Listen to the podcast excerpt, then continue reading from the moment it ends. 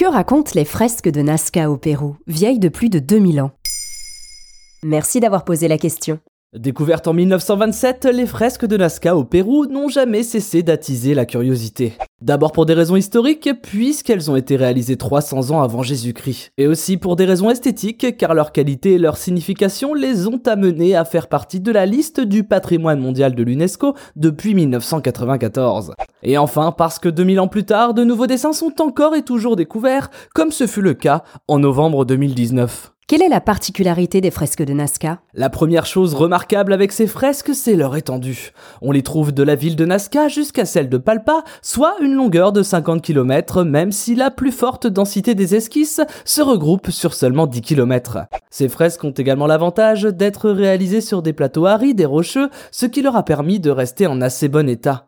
Mais c'est finalement l'activité humaine qui leur aura fait le plus de mal, notamment avec la construction de la route panaméricaine qui a littéralement coupé en deux un lézard représenté sur la fresque. Il faut ajouter à cette conservation remarquable la notion de climat, car cette zone géographique, d'abord tempérée et humide il y a 10 000 ans, a ensuite connu une période de sécheresse qui a stabilisé la roche pour en faire un terrain de jeu extrêmement solide. Que représentent ces fresques? Elles ont été souvent réalisées par la civilisation précolombienne des Nazca à grande échelle, ce qui implique l'utilisation de différents procédés géométriques, notamment l'aide de quadrillages et de cordes permettant de reproduire des figures simples à plus grande échelle. Les artistes utilisaient en général les contrastes du sol, les parties plus sombres brûlées par le soleil d'un côté et les parties plus claires, riches en gypse de l'autre, ce qui donne à ces dessins l'aspect de négatifs photos. Mais les Nazca étaient également capables de réaliser des traits plus complexes tels que des au total, plus de 70 dessins sont gravés sur la pampa pour plus de 800 figures géométriques représentant végétaux et animaux tels que des singes, des jaguars, des oiseaux ou encore des insectes. Quelle est la signification de ces dessins? Sur l'ensemble de ces fresques, plus de 350 représentations ont été étudiées. On se rend aussi compte que la plupart des figures sont constituées d'une seule ligne qui ne se recoupe jamais. Concernant leur interprétation, plusieurs possibilités sont avancées par les historiens. Certains associent ces dessins à des rituels.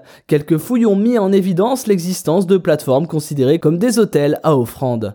D'autres indices nous amènent à penser que ces rituels étaient liés à la période de sécheresse et avaient pour but de faire venir l'eau jusqu'au Nazca. D'ailleurs, certains endroits où la terre est tassée prouvent la présence de groupes qui ont provoqué un piétinement massif et répété, sûrement expliqué par des processions. Une deuxième explication indique que ces fresques seraient en fait un immense calendrier astronomique, chaque dessin d'animaux étant une représentation zodiacale du cosmos. Maintenant, vous savez. Un épisode écrit et réalisé par Thomas Dezer. Ce podcast est disponible sur toutes les plateformes audio. Et si cet épisode vous a plu, n'hésitez pas à laisser des commentaires ou des étoiles sur vos applis de podcast préférés.